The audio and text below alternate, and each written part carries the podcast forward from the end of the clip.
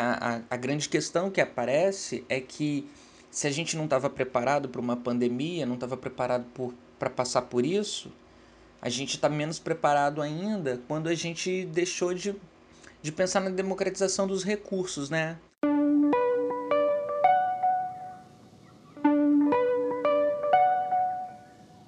Olá, estamos começando mais um Constelando Memórias, um espaço de registro e compartilhamento das experiências de professores e professoras do Brasil em tempos de pandemia causada pelo coronavírus.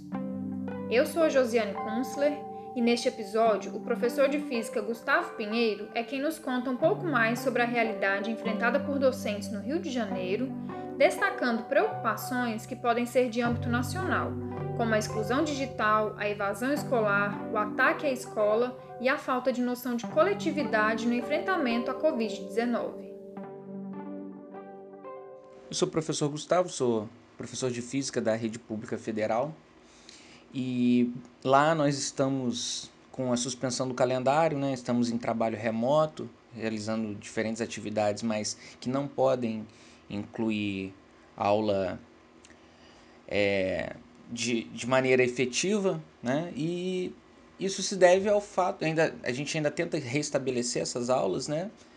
mas a grande dificuldade é o fato de que a gente tem um, uma parcela muito grande de estudantes que têm acesso à internet, aos meios digitais, a computador, mas a gente ainda tem uma parcela de alunos que não tem acesso à, à rede banda larga, não tem um computador e um ambiente adequado de, de estudos, né? Então fica muito difícil implementar porque a gente não pode simplesmente abandonar os alunos que não têm condições de, de ter esses meios, né? Como vocês ouviram, Gustavo é professor da rede pública federal e relata a paralisação oficial da escola onde trabalha, como o professor Sandro no episódio anterior. A diferença é que o Gustavo trabalha com o ensino técnico e tecnológico, o que traz algumas preocupações específicas em relação aos seus estudantes. A gente fica muito preocupado porque os alunos e os pais, né, principalmente dos mais carentes, eles fazem uma aposta muito grande para melhoria de vida não é do tipo de educação que a gente fornece, que é educação tecnológica, né? O estudante sai de lá com a possibilidade de conseguir um emprego. E ao mesmo tempo a gente percebe que a pandemia ela gerou uma escassez de recursos para todo mundo, né? mas também gerou escassez muito grande de recursos, principalmente para os alunos que são mais carentes, né? que são os mais atingidos, e para os seus pais. Né? Então, bom, a gente tem dificuldade com isso, e a iniciativa, tem uma professora que, que tomou a iniciativa de é, conseguir recursos né, junto à comunidade acadêmica para distribuir e, e, ao mesmo tempo, vai buscando né, esses recursos junto aos professores e os professores fazem a doação e a professora faz a distribuição. Né? Mas só isso não é o, o que vai realmente mudar a nossa situação, mas já é uma iniciativa que que é válida. Ele ressalta que o problema financeiro intensificado nesse período é só uma parcela da realidade que esses estudantes estão enfrentando agora e que a evasão escolar tem sido uma grande preocupação. A gente precisa entender também que para os alunos, alguns alunos, você simplesmente fornecer um celular com chip, isso não basta para dizer que ele está apto para para conseguir as aulas, né, acompanhar as aulas remotas, né? Porque ele não tem muitas vezes um ambiente adequado de estudos, né? E para muitos alunos o melhor ambiente para estudar é justamente a escola, é o uso da biblioteca após aulas, né? E isso, é, por enquanto, tá, tá perdido por enquanto, né? É, Outra questão é que alguns alunos eles têm realidades tão duras né, de vida que o ambiente escolar é justamente um refúgio para eles. Né? Então, além de tudo, é também um ambiente de convívio social que foi cerceada. Né? Ele é fundamental para a formação dos alunos, formação cidadã, para a saúde mental e também para a aprendizagem, né? uma vez que a aprendizagem ela é coletiva. Então, são coisas que que a internet não é capaz de suprir. Né? E, e não é só a, a perda do conteúdo em si, mas a perda do, do convívio social, que é muito preocupante. E aí, nesse ponto, a gente tem uma preocupação muito grande com a evasão escolar, porque ela já é. A gente já tem índices altos né, no mundo todo, mas no Brasil a gente tem índices altos de evasão escolar e justamente saem da escola os estudantes que usualmente são mais carentes, né, menos providos de recursos. Então, justamente essa parcela é também a que é mais excluída digitalmente. Né? Então, a gente tem receios de que a gente possa agravar a situação da evasão escolar por conta da exclusão digital. Essa situação tem prejudicado até mesmo as iniciativas extracurriculares que o professor desenvolve e tentou dar continuidade no formato diferente utilizando aplicativos de mensagens. Eu faço um projeto de extensão com os alunos em astronomia, né? E algumas atividades são como observação do céu, a gente faz isso juntos, né, com o uso do telescópio. E isso a gente não pode fazer por enquanto, né? Então, como, eu tenho tentado contornar é contato com eles através do WhatsApp, né?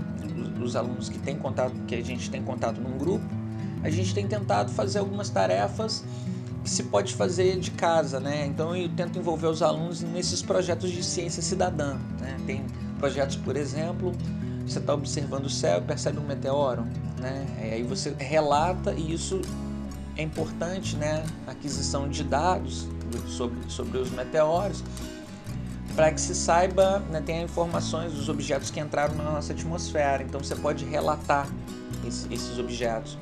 Outra, um, um, outro projeto é monitoramento da luminosidade, né, da poluição luminosa em cada uma das, das diferentes regiões do mundo. Então eu tento fazer com que os alunos, né, incentivá-los a olhar o céu, ver as condições de poluição luminosa e relatar, né, porque isso são dados que para a gente são importantes depois também, para a gente saber onde está a melhor situação do céu, né. Mas a verdade é que por conta dessas questões da pandemia, muitos alunos sumiram até do, dessas atividades, né, não, não tem respondido o professor Gustavo observa que o problema da falta de acesso aos recursos necessários para um bom funcionamento de aulas no meio digital é generalizado e atinge não só os estudantes, mas também os professores.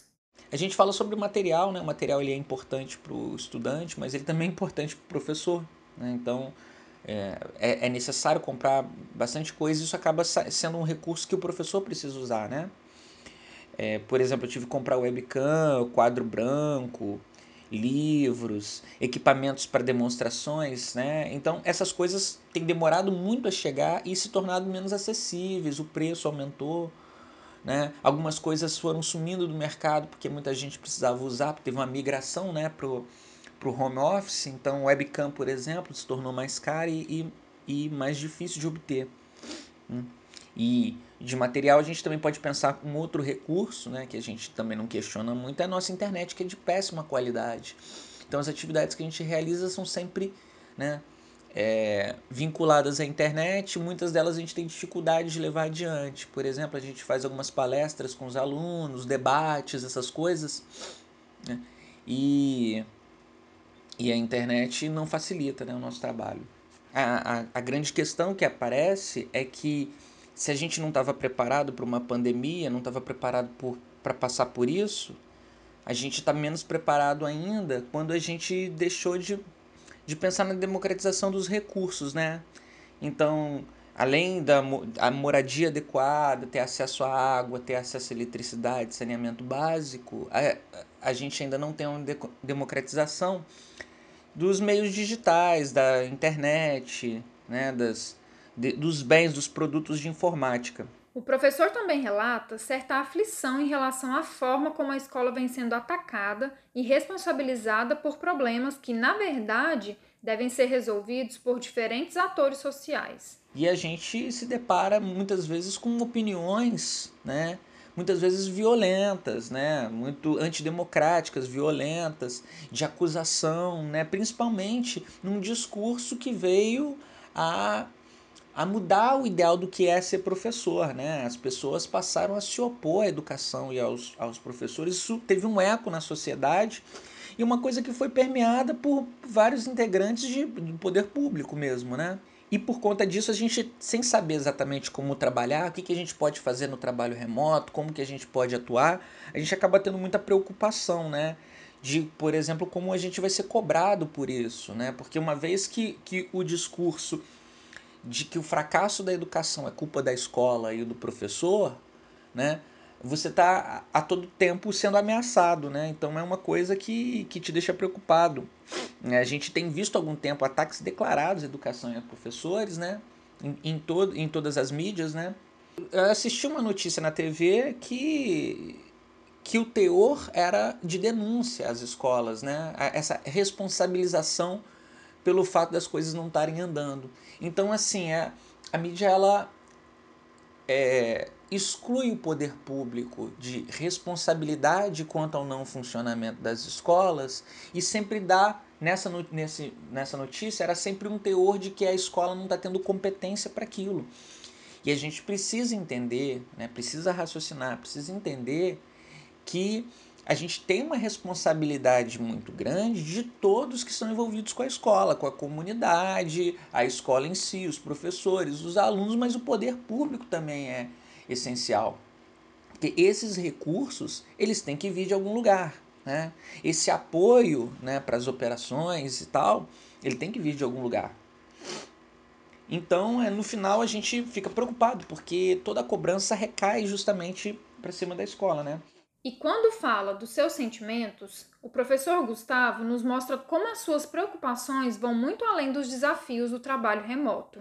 Bom, e, e o sentimento que a gente, eu acho que domina né, a, a, a, nossa vida cotidiana é a angústia, né? Porque além da clausura de você estar angustiado, que tem, isso tem impacto sobre o seu psicológico, né? Tá, tá preso em casa, a gente tem um medo, né, por conta do vírus, a gente não sabe como ele atua no corpo humano, como que o vírus, que sequelas ele pode deixar, então fica todo mundo com medo, alunos e professores, né? A gente tem uma situação econômica que, que se agrava com a pandemia, que já não era já não era favorável e se agrava muito com a pandemia, né? A gente tem uma situação política também que deixa a gente ainda mais angustiado, né? E e um caos político que já, já dura algum tempo, né? e a gente ao mesmo tempo percebe uma incapacidade, uma falta de, de ação do poder público na, nas diferentes instâncias, né? Isso é muito frustrante, porque eh, você não tem ação, né? O, o, os governantes não sabem o que fazer, né? Em, em todos os níveis, não sabem o que fazer. E a gente percebe falta de responsabilidade a gente percebe também uma falta de pensamento coletivo das pessoas, de entender que, que a gente precisa se isolar, né? que a gente precisa usar máscara. Então a gente precisa de um pensamento coletivo, um pensamento de respeito ao próximo e a gente vê isso sendo ignorado, né? E é muito. acaba sendo muito angustiante. O recado final do professor Gustavo não é só para colegas de profissão, mas para toda a sociedade. Bom, de qualquer maneira, é, é uma situação muito difícil, mas a gente tem que pensar que a gente precisa atravessar isso, precisa passar por isso. Então a gente tem que ter um, é, um entendimento de que tem que repensar o valor que a gente dá para muitas coisas. E o valor que a gente dá para a escola, para o professor, para a educação, a gente tem que repensar isso, né? E da importância da escola. A gente precisa também repensar, né, né nessa pandemia, valor que a gente dá ao nosso sistema único de saúde. Né? Porque se a gente tivesse brigado mais por ele, talvez a nossa situação hoje em dia não, não tivesse tão ruim. A gente precisa valorizar o conhecimento científico, a ciência, a pesquisa né, científica. É, um, é, um, é uma coisa que a gente tem dado pouco valor, muitas vezes, de enfrentamento a, a a ciência, de negar a ciência. Se a gente está numa situação que não é tão boa, é por negar a ciência, né? por negar o conhecimento científico.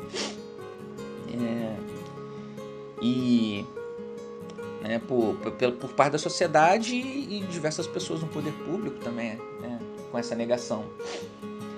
É, a gente tem que repensar o convívio social, que agora se torna uma preciosidade, né? Então a gente tem que é, ter mais simpatia, mais afetividade com as pessoas, né? No nosso convívio.